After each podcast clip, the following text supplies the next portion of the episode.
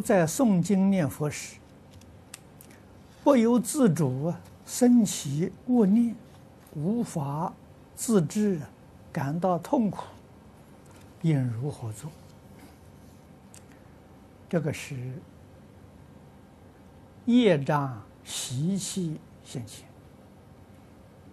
这是一种；另外一种呢，是你的冤亲债主来障碍你。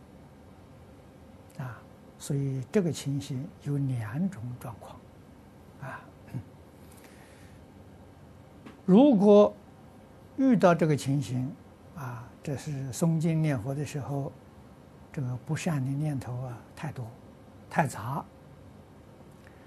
你可以把诵经念佛暂时停止，啊，你去拜佛，